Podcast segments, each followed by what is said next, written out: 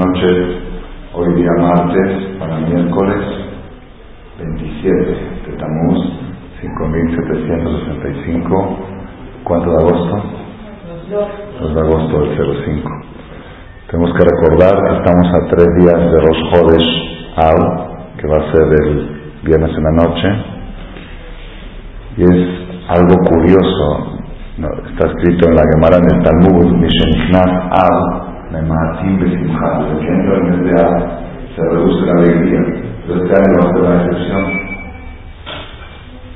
Porque en Shabbat no se puede reducir la alegría. En Shabbat hay que cantar, hay que hacer hay que tomar una copa, hacer un gordo, jamafilín, una observación, nada más quiero decir, de que este año tenemos Mishenichnas Av entre el mes de Av y no podemos reducir la alegría desde que entra, porque desde que entra hay que aumentar la alegría por Shabbat. Vamos a tener que empezar a reducir desde que termina Shabbat el día 2 de Av. Probablemente sea una buena señal. Probablemente sea una buena señal. Esto se me ocurrió ahora.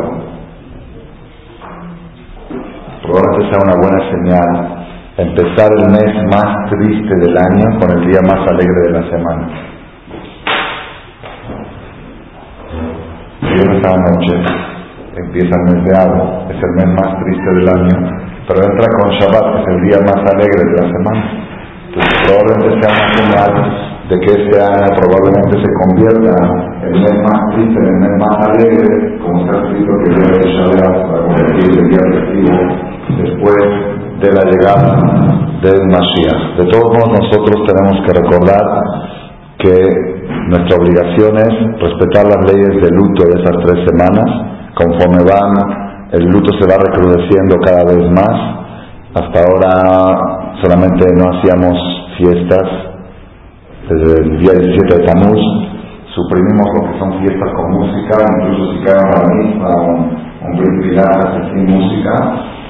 Casamientos totalmente no se hacen y a partir de Rosh Hodesh, de viernes a la noche, empiezan leyes a la JOD. Por ejemplo, la verdad es que hay que suspender toda remodelación de casa o negocios. Todo es un trabajo de porque cómo puede estar remodelando y decorando algo mientras la casa de Dios está destruida. Es algo irónico. Es una solidaridad con la destrucción de la casa de Hashem de Jerusalén. Suspender todo tipo de remodelaciones, excepto el caso que pueda haber pérdidas por contratos ya hechos, se consultará con un lado de qué tan grande es la pérdida para ver si se permite continuar con la donación y excepto sinagogas y templos, que como es construcción del templo es parte de, de Betamikdash, al contrario, eso se puede hacer hasta el mero día de Tisha se puede seguir remodelando. Si ustedes van a ver aquí trabajadores, no digan Jajam no respeta lo que él mismo porque así está escrito en Alajá que templos y sinagogas sí se permiten. También hay que, hay que suspender cualquier shopping innecesario, cualquier shopping de, lujo como compra así para suspender shopping y principalmente está prohibido totalmente shopping de novias y de novios. Shopping lo que se llama este el chess, el chas como le llaman, eso está prohibido porque es una compra de alegría, no es nada más comprar algo porque se necesita algo, es comprar algo para casar un hijo una hija, eso totalmente está prohibido a partir de los forzar. En Shabbat se puede, pero se puede comprar lo que es entonces revolvemos se puede También otra cosa hay que suspender, eso hay que procurar, eso ya no es alajá, posponer cualquier juicio de un judío con, contra una demanda o algo, posponerlo para después ya porque es mala suerte para el Yehudi a partir de los Jodesh A y por supuesto suspender cualquier tipo de viajes de placer. Viajes de placer es, no está escrito claramente en el que es prohibido, pero es contra toda la filosofía de estos días y son días peligrosos, hay que tener doble y triple cuidado, no hay que pegarle a los niños, Si les niños se portan mal en esas tres semanas, no hay que pegar porque un golpe puede ser fatal. Eso está en la acá, que ten cuidado. Algunos dicen, en dice que por eso suspenden las clases en esas tres semanas, para que los maestros no vayan a pegar a los niños. Porque si le pegan puede ser fatal. No hay que caminar por lugares solitarios desde las 10 de la mañana hasta las 3 de la tarde, que hay un duende que se llama que Ketemirí, que domina esas horas, esas tres semanas. Son semanas que hay que tener doble y triple precaución en todo, y para aquellas personas que empiecen a olvidarse el accidente aéreo de hace unas horas, este es un recordatorio. Que la persona en esta semana necesita doble y triple protección, un avión de Air procedente de París, llegando a Toronto, por el mal tiempo, se desvió en la pista y se fue, se fue fuera de la pista, entró a una carretera, una calle, no es una avenida, y estaba ardiendo en llamas que los bomberos no se podían acercar para rescatar vidas. No saben todavía si hay sobrevivientes, había 210 pasajeros a bordo, el avión más grande que tiene Air France, y es una línea aérea que la usan mucho los Yehudim París-Toronto, porque hay de marroquíes que tienen mucha familia, es una línea muy, muy usada, y Azor, de que los que están, eh, los que, ¿cómo? ¿No hubo muertos? Bueno, Baruch Hashem. Baruch Hashem, Baruch Hashem, Baruch Hashem. Estuve yo checando noticias, no alcancé a ver, porque los muchachos de la ciudad me avisaron.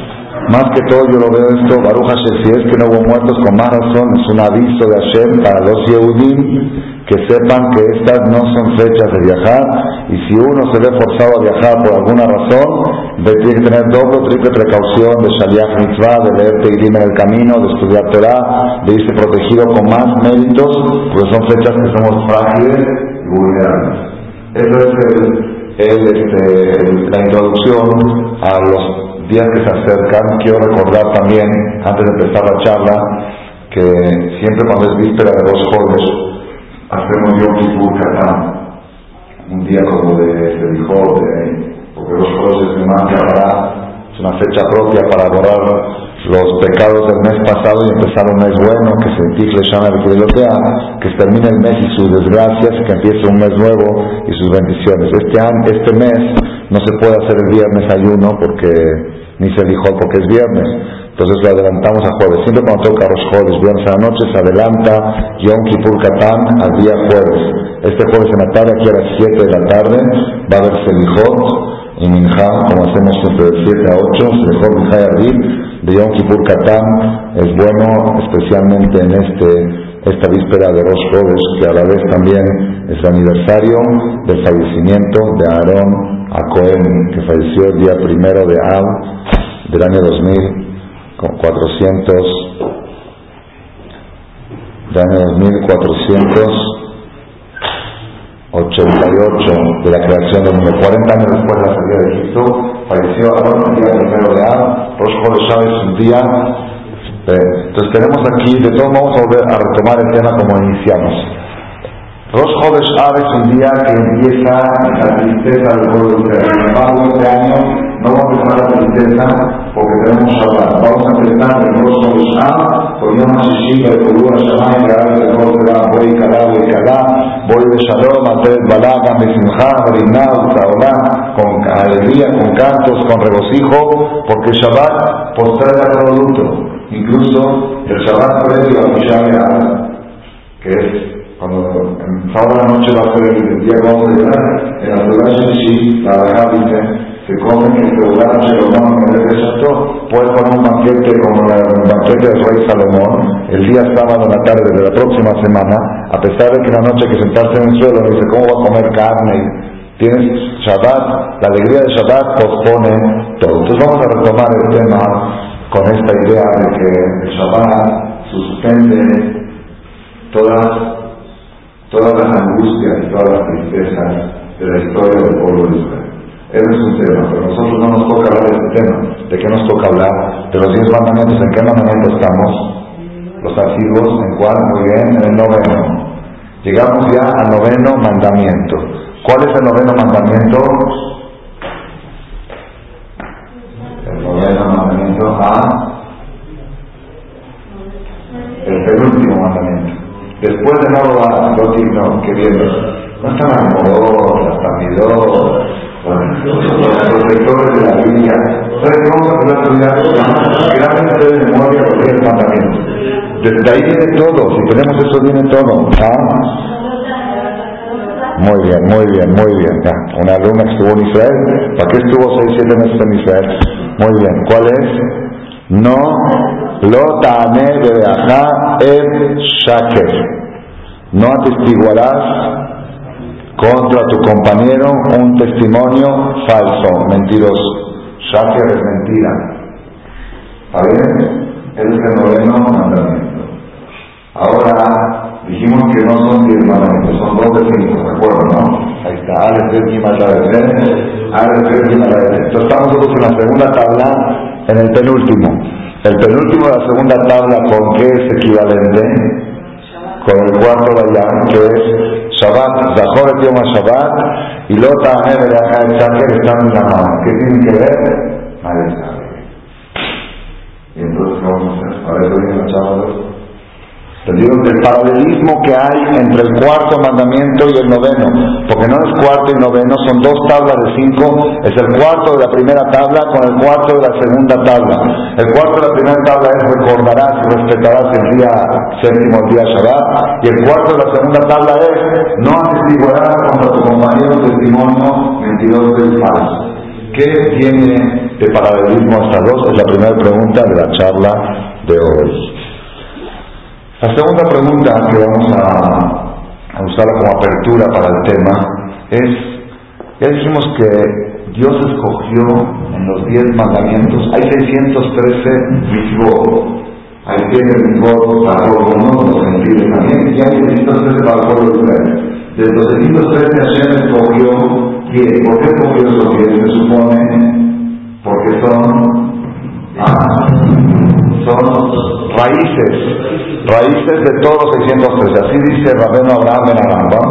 Me odis más dice, la mente quiere estar sedienta a saber qué dio Dios, qué dio Hashem para seleccionar ese seleccionado de 10 mitzvot de 613. Seguramente me pidió que esta clase sea la llamado Abraham de Regina, que tenga la próxima pronto que Hashem escogió estos diez porque de ahí deriva todo. Lo interesante es saber cómo derivan tantas mitzvot de estas diez. Entonces ya explicamos el primero, Hashem, Anoji Hashem, de Hashem deriva muchas cosas de idolatría, muchas cosas de no cargar el nombre de Dios, el alma que llevas adentro, no cargarla en mano. Estuvimos explicando durante los últimos tres, cuatro meses en la serie de los diez mandamientos cómo de estos diez derivan cuando llegamos a esta a esta prohibición, no atestiguarás un testimonio falso. Aparentemente nos surge la pregunta a todos, está bien, es una prohibición, es una prohibición como, como otra prohibición, no comentaré, no hacer esto, pero ¿por qué es tan, tan trascendental esta prohibición, tan esencial para insertarla en los diez mandamientos? Y no solamente eso, sino para, para limitarla al cuarto mandamiento del Shabbat, que todos sabemos que el que respeta Shabbat es como que respeta toda la Torah, y el que profana Shabbat, su shejitán es una persona que es el Shabbat, el shejitán mal, el shejitán no se puede comer, está bien porque es como un que Shabbat, el Hirul Shabbat no es un pecado más, no es como, es más grave, más grave Lejadet Shabbat, comer Taref, a pesar que las consecuencias de Taref pueden ser más graves, pero Lejadet Shabbat es más grave porque la persona que profana el Shabbat, según lo que nos enseña la Torah, se quita el anillo de boda de matrimonio con Dios, es una, una alianza eterna, es como que renuncia a su judaísmo, casi casi. La sexta, la Gemara dice, Kola Mejad Shabbat, Kilo, Verdad, todo lo que profana Shabbat como que comete idolatría. Entonces, ¿por qué el noveno mandamiento, que es una prohibición lógica, no a testimonio falso, ¿por qué está paralelizado al Shabbat? Primero que todo, ¿por qué entran los diez mandamientos? Y segundo, a tal nivel que lo paraleliza al Shabbat, tan importante es eso de no atestiguar un testimonio falso. Esa sería la pregunta principal de la noche de hoy para introducirnos al tema del noveno mandamiento. Ahora de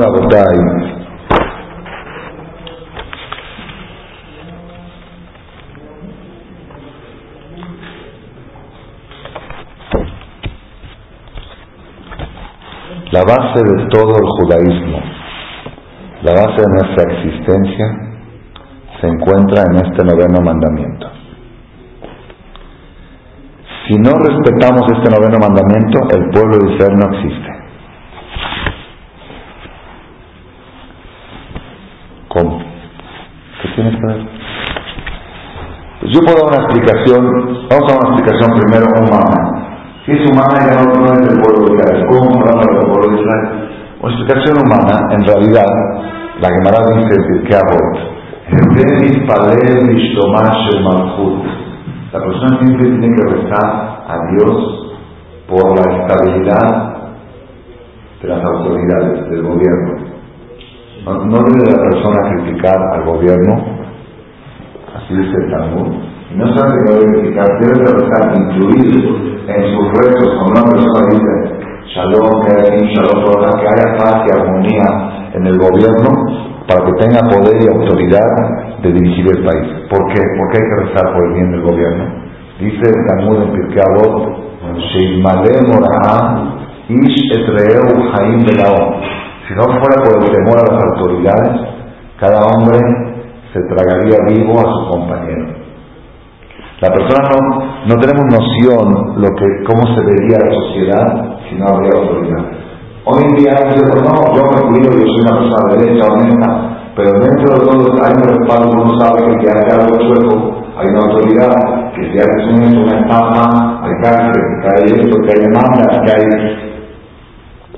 Ok, ahora, las autoridades, la autoridad judicial, jurídica, ¿en qué está basada? El 99% de todas las sentencias de la autoridad jurídica que luego trae a, la autoridad la que es, eh, la que es, ¿cómo se llama?, que lleva a cabo la ejecutiva, ¿okay? el 90% está basado en testimonios, en declaraciones. Te tienes que presentar a declarar, tienes que declarar. Y declaras una cosa. Yo tenía un, este, un familiar cercano, aquí, un, primo, un, cuñado, que una vez, este, no me acuerdo que tuvo un accidente que lo habían, que lo habían asaltado. Lo habían asaltado, lo, chocaban el coche, no me acuerdo cómo era el asunto, y que para poder cobrar el seguro tuvo que decir que fue con violencia. Algo así, o al lo habían asaltado y tuvo que decir que no, él no quería que lo interroguen, que lo lleven ahí a, porque cuando dices que te asaltaron, pues te llevan a ver quién era, cómo eran, te muestran fotos y te involucras en cosas que uno dice no. Entonces parece que dijo a ver, dijo que le robaron el coche, no con violencia, se lo robaron que no vio a nadie, que llegó y su coche no estaba. Pero en realidad se lo habían robado a mano armada. Entonces, algo que tú eres una mentira, una declaración falsa para evitarte complicaciones de no tener que decir que quiénes eran y cómo se veían, que era alto, que era bajo, y señálalo, y luego tienes que presentarte y decir es este, y sabes que a lo mejor todos se robaron el coche y se terminó. Así, así actuó por, una, una lógica. Después de unos días, una semana, no sé cómo fue que parece que o se dieron cuenta o que un abogado le dijo que si, si lo cachan de que fue mentira, entra si cachan de que él declaró que fue un robo sin violencia y finalmente se descubre que con violencia, entra a la cárcel. Mi cuñado se tuvo que escapar de ahí. Por un tiempo hasta que se arreglaba el asunto, hasta que el abogado no sé cómo lo arregló, explicó que sí declaró falso, pero lo hizo por miedo a interrogatorios y a esto y otro. Pero quiere decir que existe, existe ese miedo de las autoridades y tiene que existir. ¿okay? Y todos pasan que declaraciones verdaderas o declaraciones falsas. Si tú, si nosotros rompemos esa lógica de testimonios falsos, testimonios verdaderos, entonces todo el sistema jurídico se desmorona. Y al desmoronarse ya hay juicios erróneos, ya hay penas equivocadas, ya hay todo, todo, se destruye. Todo el sistema se destruye cuando. Pues por eso Dios, Hashem, dio apropiado insertar en los diez mandamientos en el número 9, no atestiguar con testimonio falso, porque el sistema jurídico se desmorona y al desmoronarse ya no hay justicia, y al no haber justicia se empieza a derrumbar todo el sistema ejecutivo también, y todo se, entonces, para que un mundo pueda funcionar tiene que haber autoridad, y para que la autoridad pueda actuar correctamente tiene que haber testimonios, y para que los testimonios sean correctos tiene que ser que testiguen verdad y no falso. Por eso Hashem lo puso en el noveno mandamiento. Hasta ahí, el que lee suficiente se puede retirar, se acabó la charla, son cuatro para las once, vayan a tener. Pero ahora quiero avanzar un paso más. La base del pueblo de Israel se encuentra escondida en este noveno mandamiento. Y ese es el paralelismo que le vamos a encontrar con el Shabbat. El Shabbat es básico para el pueblo de Israel y este noveno mandamiento, en el mismo sentido del Shabbat, es básico para el pueblo de Israel. Vamos a, a, aparentemente a, retirarnos un poquito del tema para luego regresar. El Talmud nos revela que hay cuatro secciones, cuatro sectores de la sociedad. En la sociedad humana hay cuatro tipos de personas. Shena, Mekabelim, Shechina. Que esas personas no pueden mejor convivir con la presencia divina, con la presencia de Hashem. Hashem dice, con este no puedo convivir. Y eso es lo peor que le puede pasar a una persona.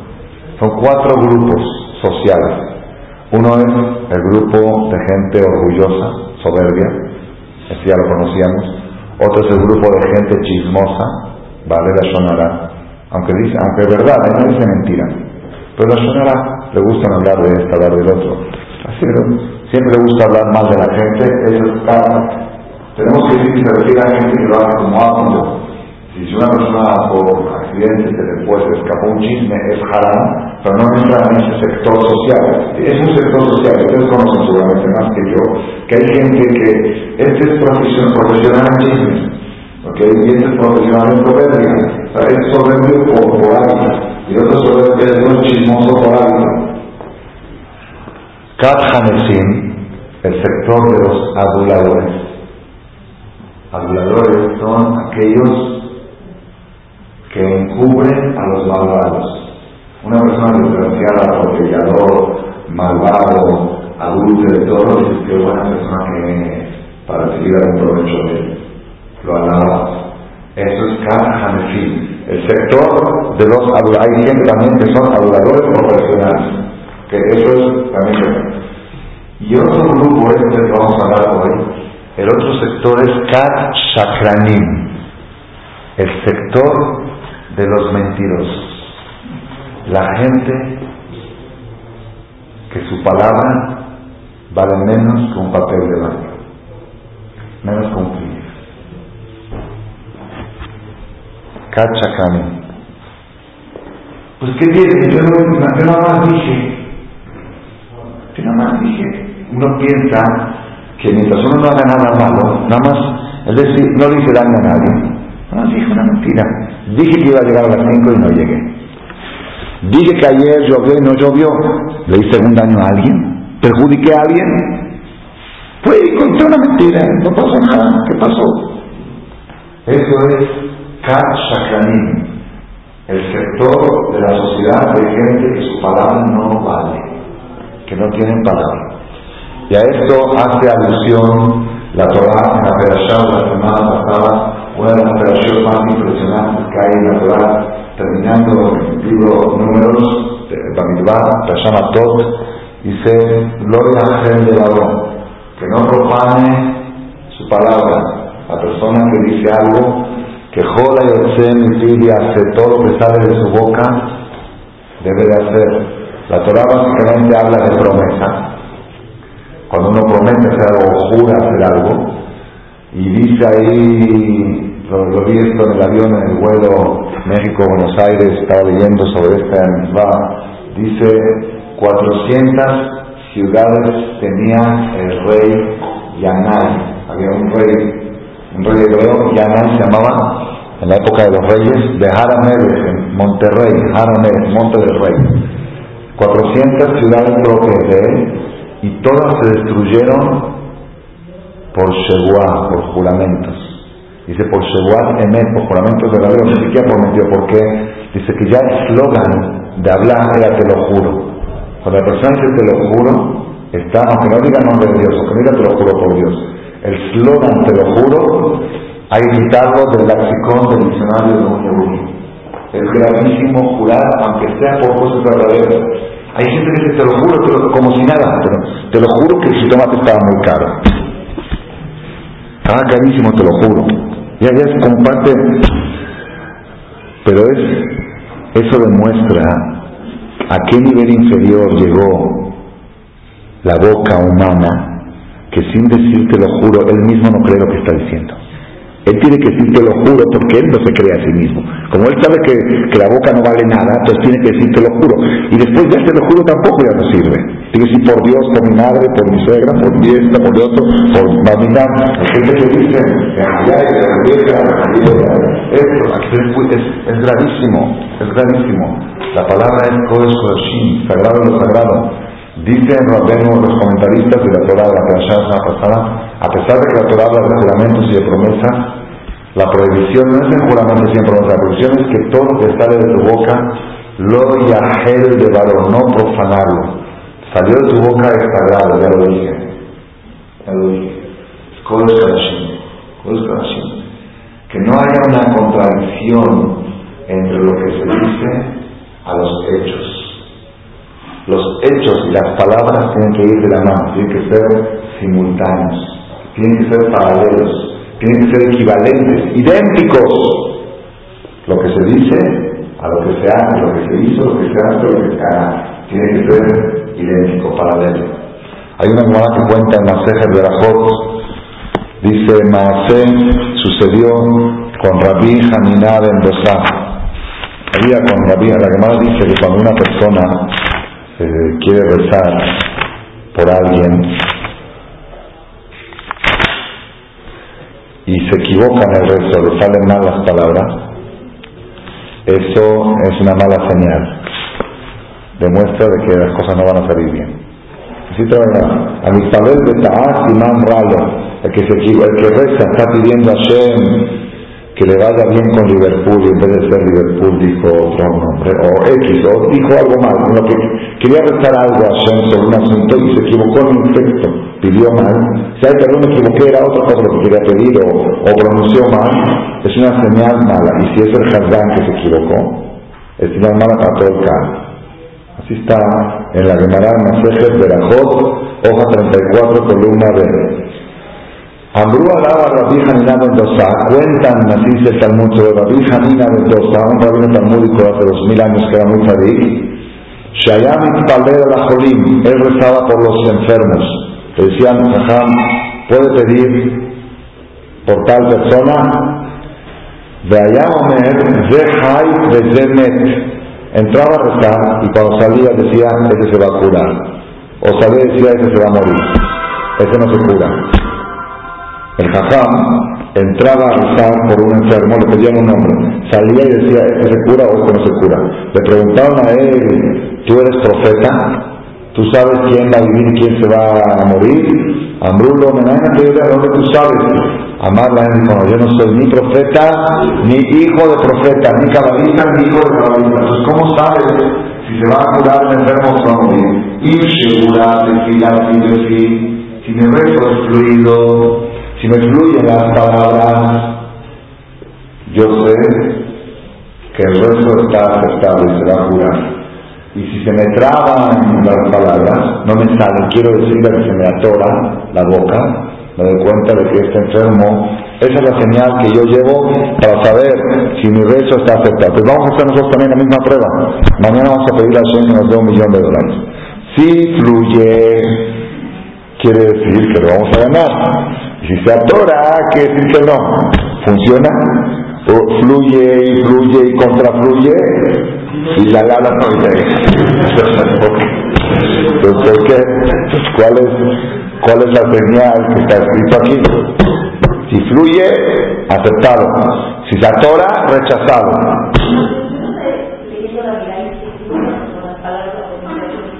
Si uno se equivoca en todo porque no sabe leer bien, es otra cosa. Se equivocó en entonces se equivocó en todo. Pero eso es, mala, eso, es, eso es una mala señal como judío que no te fluye el lenguaje tuyo original. Hay que aprender a todo y aprender a pronunciarlo. Ok. Pero si una persona le fluye todo y de repente se la tora en una, como que algo raro, se equivocó en una, se mareó, se empezó, empezó una y se fue a la otra, algo así, algo que no es normal que se le atore a uno, ahí es donde hay que checar justo donde te y pensar que es una mala señal en esa petición específica. ¿Ok? Pero la pregunta es que a nosotros no nos pasa así. A nosotros nos fluye y nos fluye y nos fluye y no afluye. Fluye y no afluye. Claro que fluir es fluir y a fluir no llega, la verdad no llega. ¿Por qué?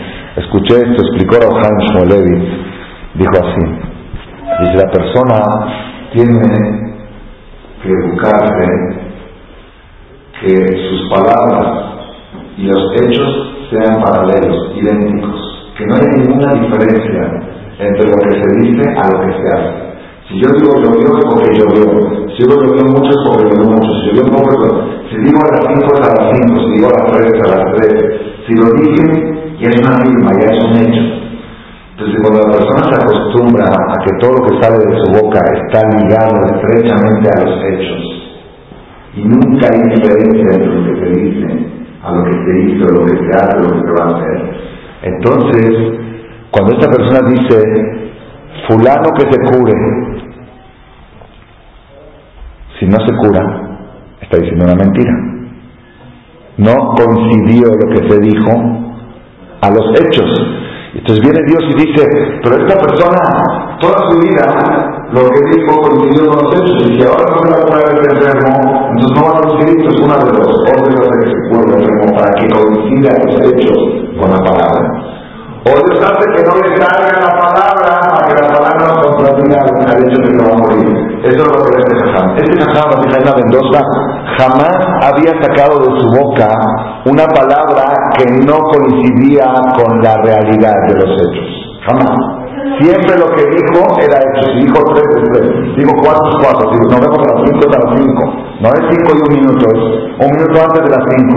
Siempre que dijo una palabra era ley, su palabra, su palabra era ley, el momento en que él dice que fulano se cure, si la palabra de salió, él está seguro que va a curar, porque jamás puede haber una contradicción de lo que dice de sucede, y si él ve que Hashem no le permite que le salgan las palabras.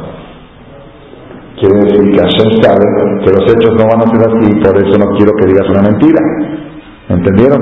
Entonces dijo un jajam, nosotros que todo el tiempo nos la pasamos diciendo cosas que no respetamos, diciendo cosas que no coinciden con la realidad. Decimos una cosa y todo, todo imaginario y todo calculamos, todo.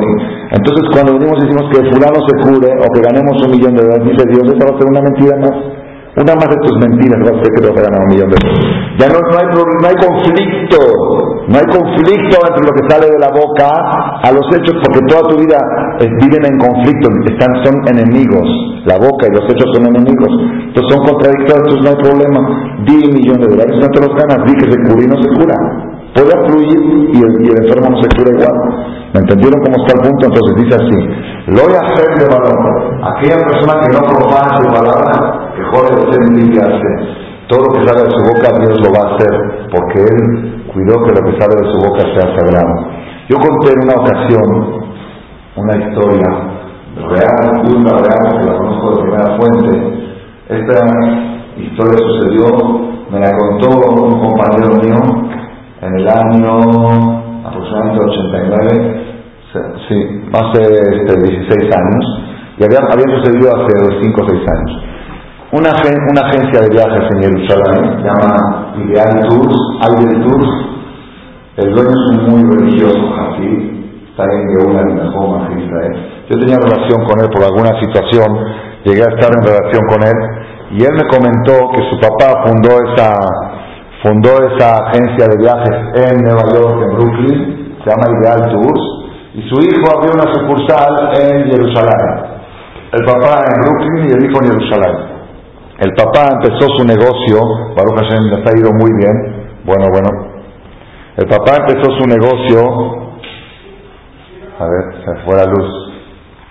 Dice que conecten el Para grabaciones también. El papá empezó su negocio.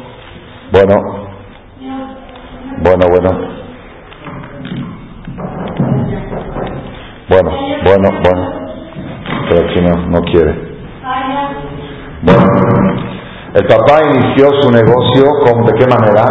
No puso un local, porque no tenía dinero para ponerlo. Él organizaba charter de Hasidim, que ellos acostumbran los Hasidim a viajar, a pasar Roshanak, Kippur y Sukkot con el Rebe. Unos viajan de Israel a Nueva, York y otros de Nueva York a Israel a pasar o con la familia o con el jajam. Es una costumbre hasídica, desde Europa venía esa costumbre, que iban a pasar las fiestas con el Rebe. El Rebe, Anil Admur, el jajam grande, algunos iban incluso, dejaban a sus esposas e hijos y iban solos, los que no podían llevar a toda su familia. Era muy normal en Europa esa costumbre y los seguidores de esos grupos hasídicos siguen la tradición aún hoy en día en la era moderna, que van a pasar los Kippur, Sukkot y con el Rebbe. Entonces van miles de Hasidim, Nueva York, Tel Aviv, y miles Tel Aviv, Nueva York. Depende de dónde se encuentra el Rebbe. Hay Rebes en Nueva York y hay Rebes en... Entonces el papá, como era Hasid y tenía mucha relación y amistades, decía, y para conseguir boletos más baratos, rentaba jumbos, aviones enteros, completos, todo el avión lo rentaba, 500 pasajeros, vendía los boletos un poco más baratos, viajaban todos juntos, hacían minian, se todo en el avión, hacía un templo, el avión era un templo de, religiosos, así, eh, así lo hacía cada año, rentaba dos, tres aviones, ida y vuelta. Antes de contratar un charter, al primero que generalmente trabajaba con Alitalia, me contó el hijo, la, línea de Alitalia le rentaba los charters. Pero antes de ir con Alitalia, él siempre iba con el AL. Y les decía, me quieren rentar un charter, un avión jumbo para llevar a los pasajeros. El AL se negaba. El AL no renta charter. El prestigio del AL, que quiere viajar con el AL, que compre el AL. No es, no es un prestigio para una compañía de, de alto de rentar sus aviones como charter. El que quiere el AL, que compre el AL. Ok, ¿no quieres? Te dejo mi tarjeta. Cuando quieras, me hablas. Iba con otra compañía. ¿Por qué lo hacía así? Porque la Torah dice que siempre que el Yehudi puede favorecer a un hermano, está antes que el primo, y a un primo está antes que el primo segundo, y a un primo segundo, y si puedes favorecer a un paisano tuyo, de, a un mexicano, entonces antes que a un americano, así es el reglamento. Entonces igual acá, siempre que tú puedes hacer un negocio y darle a ganar a un sin que pierdas tú, Primero tiene preferencia a la un hermano, después a un lejano. Así es el reglamento de seguimiento de la Torah. Y él lo respetaba muy bien porque sabía que así es. Primero le hablo a mi hermano, que es al del al, le ofrezco, me dice que no, busco por otro lado. Y siempre le dejaba su tarjeta. Y así años, ¿eh? Años, y siempre el al con su orgullo, los aviones del al no se alquilan. El que quiere, que compre boleto del al. Una vez se le quedó a Elal un avión, un jumbo, en Nueva York y no tenían pasajeros. Si tuvieron pasajeros de ida, pero no tenían pasajeros de regreso, iba a regresar el avión vacío porque lo necesitaban en Tel Aviv, lo necesitaban en Tel Aviv para llevar pasajeros, pero no había suficientes pasajeros para traer. Traer un jumbo de Brooklyn, de Nueva York a Tel Aviv vacío cuesta 40 mil dólares de gasolina. Y es, en, haciendo costos y buscando eh, reducir gastos, es importante para un gerente buscar una solución a esa situación. Pero ¿cómo le hago para ahora que es muy caro? Traer un avión vacío, un avión 40 mil litros de dólares de gasolina. Entonces estaba buscando una solución. ¿Qué hago? ¿Qué hago? Dice el gerente, ¿qué hago? ¿Qué hago? Se acordó Nachman Elbun el de Idal Tours. Dijo, él me deja su tarjeta siempre y él siempre trae pasajeros de charter. Le habló a Nachman el le dice, ¿sabes qué? Ahora sí, el AL acepta rentarte el avión para que traigas a tus Hasidim. Y a muy buen precio. Le dice, lo que pasa es que no puedo porque ya quedé con Alitalia. Ya, como tú me dijiste que no, fui con Alitalia. Dice, bueno, pero sabes, somos paisanos, échamenos la mano, el avión está ahí, está vacío, de todos modos se va a regresar, te hago un muy buen precio con que me pagues la gasolina y un poquito más, te lo doy, nada más para evitar el gasto de la gasolina y un poquito más de lo que puede costar por los pasajeros. Entonces te lo doy muy barato. ¿ah? Dices que ya quedé con Alitalia. Insistía, ya quedé con Alitalia. En una de esas le pregunta al gerente de algo, dime una cosa, ¿ya firmaste con ellos? Dice, no, la verdad no firmé. Dice, pues Sé mexicano. No le dijo así. No le dijo así. Digo, dile que no. Ya, dile que qué sí pensé, pero no. ¿Y qué le contestó mi papá? Me cuenta el hijo. ¿Qué le contestó mi papá? Le dijo, ¿y por qué te crees que hacen contratos conmigo sin firmar? Jamás he firmado con ellos. Porque mi palabra es más que una firma.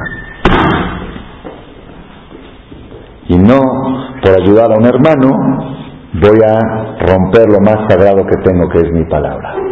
Jamás he firmado. Mi palabra es más que una firma. Ese es el nivel de integridad que exige Hashem de la boca de un yehudí. Palabra es ley.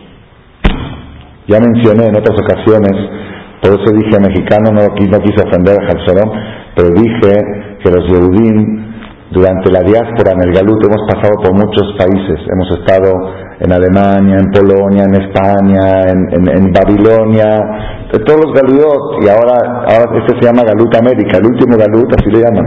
El último, si los judíos están concentrados, la gran mayoría, aparte de Israel, que nos en América, entre América del Norte y América del Sur, ahí está, se puede decir, la fuerza del judío, este, del Galut, el último Galut, Galut América. Y en Galut América también, en esos países que hemos ido, cada país tiene su defecto típico. Defecto típico. Hay países, el Talmud dice que los, por ejemplo, los egipcios eran típicamente este, eran adúlteros. Los estos eran típicamente eso. Así, el Talmud trae que cada país tiene Azaraka Shel Zima, 10 kilos, 10 toneladas de, inmundicia sexual bajaron al mundo, 9 se llevaron los árabes, así dice el Talmud, y una todo el mundo. Si cada, en cada país que lo, el problema es que los Yehudim, a donde iban, adoptaban parte de los efectos típicos del gol natural del lugar. Y así pasa en América. ¿Cuál es el defecto típico de los gringos? ¿Ah? La idolatría del billete. La idolatría del dólar. ¿Qué está escrito en el billete del dólar? En Dios yo creo, pero ellos lo interpretan, ¿cómo interpretan? Y este es Dios. En este Dios yo creo, en Dios yo creo, esto es Dios. La pasión por cada dólar la pasión por time money, la, pasión porque todo es el dólar, todo es el billete, es una enfermedad americana, de los americanos típica, y los judíos la han adoptado. Y es un problema. Dará el oeje este, Dios de plata y Dios de oro. Dicen, así digo cada país, dicen que los argentinos, por ejemplo, el, típico argentino es, su enfermedad cuál es? La soberbia, el orgullo. Te das cuenta luego de su forma de hablar cuando llegas a Buenos Aires y eso te das cuenta luego luego que la cortesía quedó afuera, es el atropello, el, yo y yo y ¿cómo dicen cuál es el mejor negocio? Ya lo saben, comprar a un argentino por lo que vale y venderlo por lo que se cree que va. Así dicen. Hay muchos chistes de estos, ok, son chistes. Eso Está hablando del goy típico argentino, que no está hablando de del yudí. Pero ¿qué le pasa a los yudí? Los yudí llegan ahí y adoptan ese defecto y tienen que superarlo. Yo pienso que al contrario, fuimos a tantos galuts justamente para lo mismo, para superar ese defecto, para decir que aquí vivo con gente adúltera y yo me conservo sano. Aquí vivo con gente este, que idolatra el dinero y yo me conservo una persona este, conformista, humilde. ¿okay? Aquí con gente orgullosa y yo soy modesto. Así, el típico defecto mexicano, el típico es la informalidad. El mañana, mañana quiere decir nunca. ¿Ah? Para cobrar, para pagar, para citas, para llegar, para lo que quieras, para invitación, para lo que quieras. Me contó en ese, aspecto, por ejemplo, el gringo es muy formal, el americano es muy formal. Me contó un gringo que está aquí, una, una que está estudiando aquí en el colegio, se descompuso un aparato electrónico, fue a, un lugar a buscar reparación y yo necesité una pieza. La pieza, la pieza, ¿cuándo va a tener? La semana que viene. Viene la semana que viene, ya le llegó la pieza, no, ¿cuándo va a tener? La semana que viene. Va la después de tres veces le dice el de la reparación, el de la tienda, le dice, Señor, ¿usted no entiende que si le digo la semana que viene quiere decir que nunca? No es, no es mentira, es el lenguaje, es la forma de hablar. La manera de hablar es falsa, es, falsa, es informalidad. Mañana, dejar la, casa pintada a la mitad y el pintor se desaparece. ¿Y qué, qué le pasa a Nosotros nos acostumbramos. Ya vivimos con ese ambiente. Entonces, cuando tú, cuando alguien quiera contigo a las cuatro, ¿sabes que no? Estamos, ya es una cadena de falsedad, una cadena de mentira. Y ese es el noveno mandamiento. La mentira la informalidad, la falta de sinceridad lo que sale de la boca, que lo que sale de la boca coincida y sea paralelo a los hechos.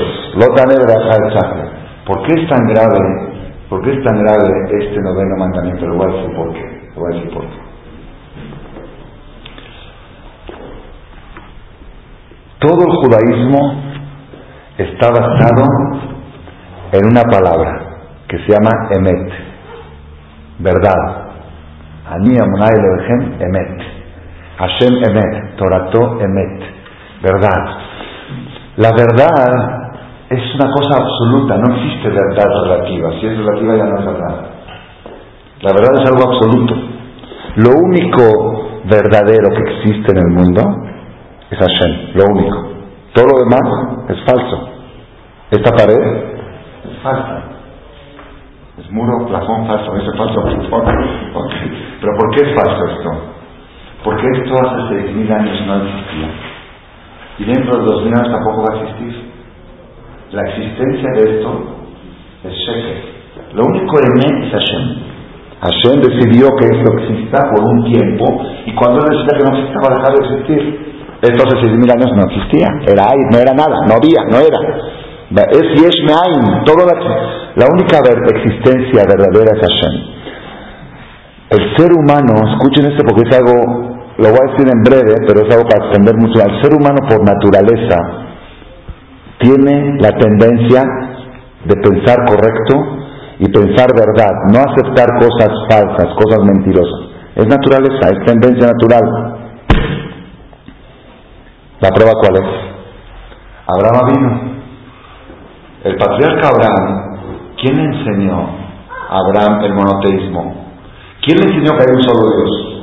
¿Quién? ¿En qué escuela estudió? ¿En la Yeshiva de o en Ateret Yosef o en Ponerich o en la escuela de Jafet Haim? ¿En qué escuela estudió ahora Babilo? ¿En cuál?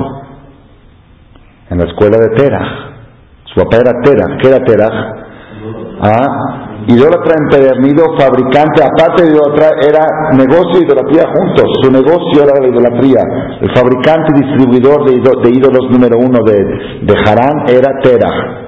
Y este era el hijo de él. Este muchacho, este niño, según lo que cuenta la leyenda, por alguna razón estuvo encerrado tres años escondido porque el gobierno lo quería matar. Sabían los astrólogos que él iba a revolucionar, iba a destituir a Nimrod, emperador mundial, estuvo escondido. Cuando salió de la cueva, estuvo escondido, no vio la luz del sol, tres años, porque sabían que lo estaban buscando la Interpol por todos lados para matarlo. Cuando salió de la cueva tenía ya tres años y tenía raciocinio, tenía, ya sabía pensar, su mente estaba desarrollada. Salió y lo primero que dijo, la primera pregunta que hizo, ¿y esto de quién es? ¿De quién es? La primera pregunta que haces cuando entras a un edificio impresionante, ¿ok? Y no ves, ¿y esto de quién es? Lo último que se ocurrió pensar, que de nadie. Lo último. ¿Y esto quién lo hizo? Lo último que se le ocurrió pensar, que ni siquiera lo pensó, solo hubo una explosión y se hizo este edificio. No, explosión no es un edificio, pero bueno, si hay un edificio, alguien puso un tabique, nosotros tabique, es, es la lógica natural humana. Dijo, esto, uno, ¿a quién le pertenece? Mi la vida. ¿Quién es el dueño de este palacio llamado Tierra? De este planeta.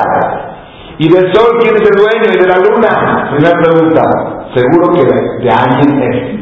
Mío seguro que alguien que un dueño. Y segundo, ¿quién lo hizo? Solo seguro, las cosas no se hacen solas, porque si tú ves este libro, un libro más bonito es tan bonito, feito. Entonces es un libro bonito, lo primero que dices, ¿en qué imprenta se hizo? ¿Quién lo imprimió? ¿Quién lo encuadró? Yo te digo, no, no, no, no, no. Esta belleza del libro, o es tan bello, no se hizo ninguna imprenta. Hubo un derrame de tinta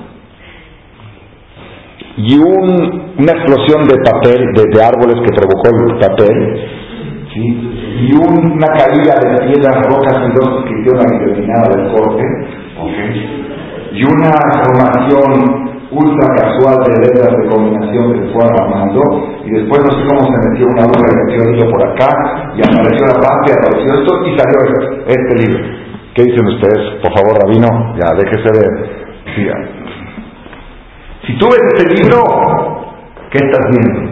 Estás viendo al impresor y al encuadernador. Lo estás viendo con tus ojos. No, no, no. No existen imprentas, no existen encuadernadoras. Y el libro explotó y se dijo, no, si yo veo el libro, veo a la imprenta, a la encuadernadora, a la maquilladora, a la guillotina, al, veo, lo estoy viendo, aunque no lo veo físicamente, lo estoy viendo atrás de este libro, estoy viendo al encuadernador y al entonces, si yo veo el mundo, atrás del mundo estoy viendo a su fabricante. Ese es Hashem. Es lo que Abraham vino buscó. Una cosa tan sencilla. El papá lo puso a enseñarle el negocio de los muñecos, de vender muñecos. Digo, hijo, aquí tienes una tienda, te la encargo. Entra una viejita, ¿se